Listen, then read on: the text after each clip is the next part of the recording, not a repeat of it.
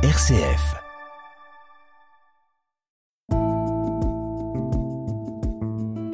Regard chrétien sur l'actualité. Dorothée Scholz. Bonjour Père Christian Delorme. Bonjour Dorothée. Vous êtes prêtre des paroisses de Caluire et Cuire et c'est avec vous aujourd'hui que nous allons porter notre regard chrétien sur l'actualité. Et on commence bien évidemment par la politique et le face-à-face jeudi soir sur le plateau de BFM TV entre Jean-Luc Mélenchon et le polémiste Éric Zemmour. À sept mois de l'élection présidentielle, ce débat était très attendu en cette rentrée politique, alors que l'un est candidat depuis quasiment un an et que l'autre maintient toujours le suspense. Alors pendant plus de deux heures, le candidat de la France insoumise et le polémiste d'extrême droite se sont opposés sur de nombreux sujets comme l'émigration, l'islam, la sécurité, le pouvoir d'achat, la lutte contre le réchauffement climatique. Ils ont confronté leur vision antagoniste de la société dans un face-à-face tendu, mais finalement sans surprise. Alors, quel regard chrétien portez-vous sur ces échanges suivis par plus de 3 millions de Français quand même? Oui, c'est ça, même presque 4. Je crois Mm, que c'est 3 millions 8, plus les gens qui vont regarder euh, En replay un replay. Mhm. euh, ça fait beaucoup de monde et c'est impressionnant. Euh, moi, moi, ce qui me désole, c'est cette espèce de... euh, de, de marketing politique. Enfin, alors, le pape parle euh, dans Fratelli Tutti du, euh, de la politique qui est devenue du marketing, euh, parce que on, on a là un spectacle qui, qui apporte rien à personne. Voilà. Un populiste d'extrême gauche, un populiste d'extrême droite.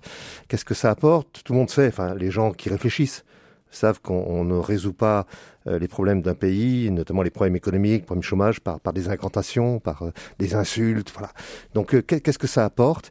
Et, et moi, je me questionne vraiment sur euh, euh, qu'est-ce que c'est que ce, ce, ce- jeu médiatique? Et, et quand je dis médiatique, j'accuse pas les journalistes. Je, je pense que derrière euh, la plupart de ces grands médias, il y a beaucoup d'argent, il y a, il il y a- il y a des- des stratégies aussi politiques cachées derrière. Hein.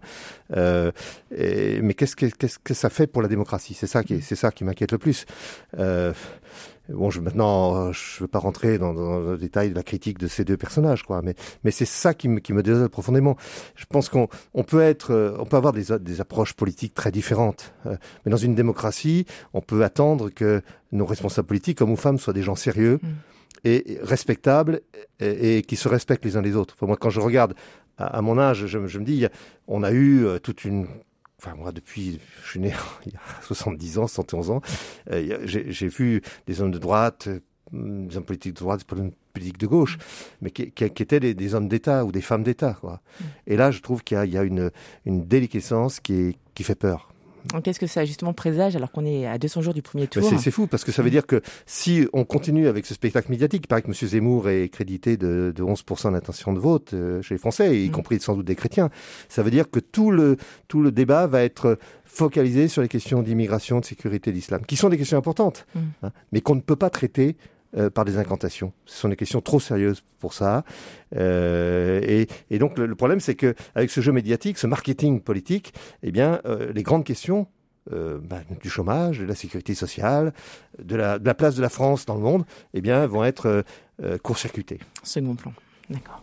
Alors dans le reste de l'actualité, après l'annonce la semaine dernière de la rupture du contrat signé en 2019 entre l'Australie et la France pour la commande de 12 sous-marins, Canberra a finalement décidé de signer avec les États-Unis pour une commande de submersibles à propulsion nucléaire. Cette rupture de contrat est considérée comme un coup de poignard de l'Australie, mais aussi d'un nouvel affront lancé par Joe Biden sur l'industrie française de l'armement. On se rappelle notamment du contrat d'avion de combat avec la Suisse, qui en une journée a décidé de signer pour des F-35 au lieu des Rafales. Je ne sais pas si vous en souvenez, Père Christian Delorme.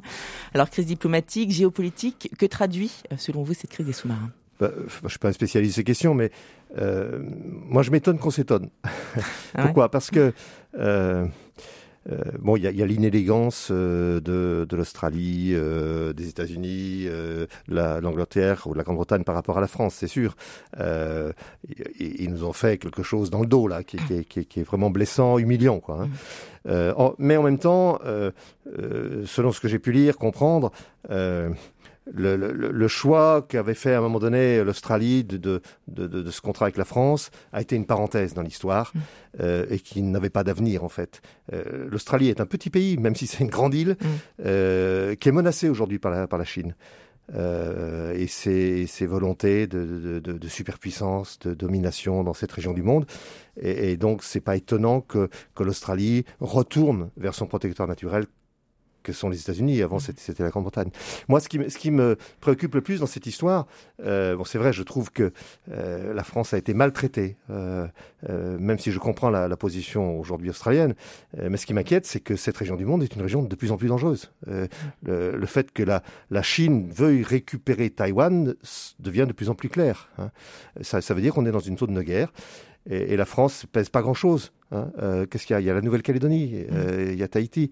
Euh, quel est l'avenir de la Nouvelle-Calédonie? Voilà. Ça pose ces questions-là. Ça pose de grandes mmh. questions. Alors, Jean-Yves Le Drian, qui était justement à New York, euh, a insisté lors d'une conférence de presse sur la nécessité d'une autonomie stratégique des pays européens. Il a parlé de rupture de confiance, justement, avec les États-Unis. Vous, quel, quel, regard Oui, mais malheureusement, on sait très bien que, que l'Europe n'arrive pas. Vous savez, quand il y avait une Europe avec un petit nombre de pays, et, il y avait, il y avait une solidarité. Euh, L'Europe des, des, origines, quoi, hein, mm. enfin, l'Union européenne des origines. Aujourd'hui, c'est devenu quelque chose d'ingérable. Avec, euh, vous avez des populistes aussi dans, au sein de, de l'Europe, voilà. Donc, euh, euh, il y a sans doute beaucoup de choses. Moi, je suis pas un spécialiste encore mm. une fois de tout ça, mais il y a sans doute beaucoup de choses à, à revoir. Si l'idée de l'Europe sombre, c'est une tragédie, parce que euh, l'Europe euh, nous a accordé euh, depuis 70 ans la paix, en tout cas pour ce qui est de l'Europe occidentale. le pape François est très sensible à ça. Alors retour en France maintenant et plus précisément dans le Beaujolais où deux moines membres de la fraternité sacerdotale Saint-Pédis ont été mis en examen la semaine dernière pour s'en être pris à des antennes relais par hostilité au déploiement de la 5G. C'est ce qu'on a appris lundi de sources judiciaires. Alors les deux moines âgés de 39 et 40 ans qui ont reconnu les faits hein, voulaient uniquement prémunir la population des effets nuisibles de la 5G. Ils ont été placés sous contrôle judiciaire. Alors selon le progrès, une porte-parole du couvent a évoqué un acte isolé et une erreur de jeunesse. Quel regard portez-vous sur cette actualité un peu étonnante? Oui, c'est étonnant. Ça fait, ça fait presque une scène de film, quoi.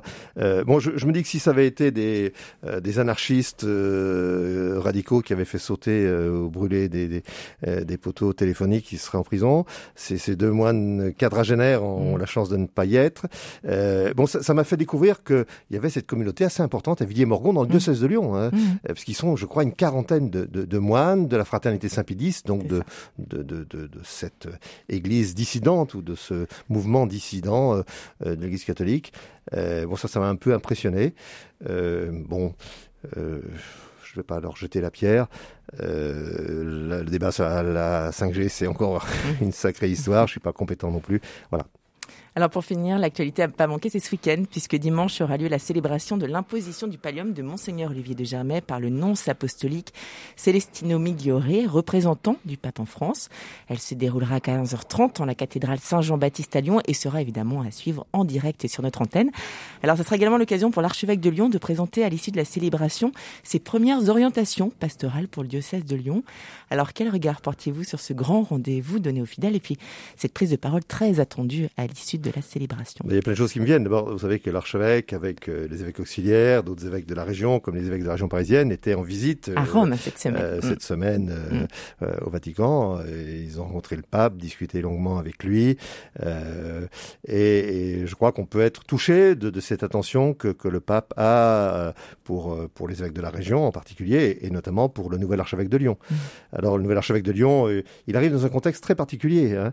Il y a quelque chose qui a changé. Je ne sais pas si, si tout le monde en est bien conscient, dans, dans notre, dans notre métropole de Lyon. Euh, c'est que euh, depuis euh, un siècle quasiment, on peut dire depuis Edouard Herriot, les deux personnages importants de, de, ce qu'on appelle aujourd'hui la métropole, c'était le maire de Lyon et l'archevêque. Mmh. C'était vraiment les deux personnages. Et, et on peut dire que jusqu'au duo Gérard Collomb, Cardinal Philippe Barbarin, on était dans, dans, dans ce, ce schéma-là.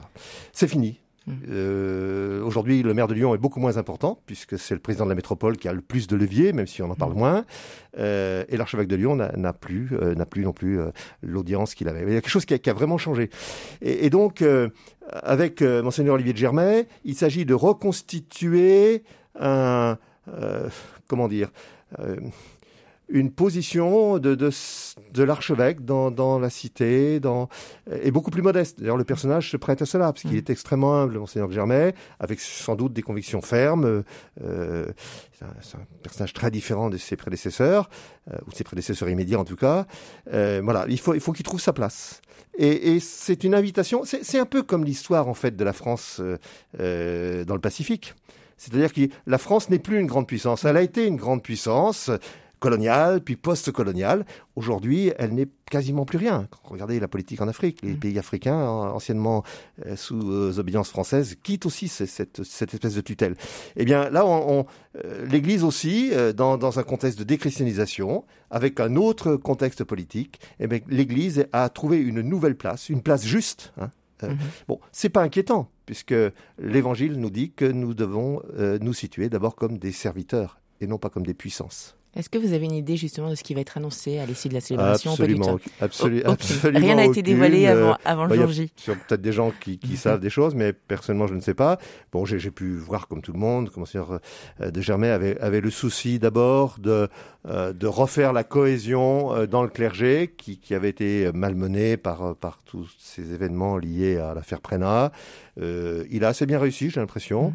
Euh, il a manifestement le profil d'un évêque assez classique euh, euh, et, d'un homme de, grande piété. Voilà, donc je pense qu'il va, il va inviter euh, les diocésains et, le clergé à être, avoir une, à donner un témoignage de vie spirituelle peut-être plus intense. Eh bien, nous en saurons plus euh, dimanche à partir de 15h30 et je vous invite, si vous n'êtes pas sur place, à écouter et à brancher votre radio sur RSF Lyon pour suivre la célébration en direct. Un grand merci, Père Christian Delorme, de nous, avoir donné votre éclairage chrétien sur les actualités de cette semaine. On vous souhaite un très très bon week-end. Merci à vous aussi.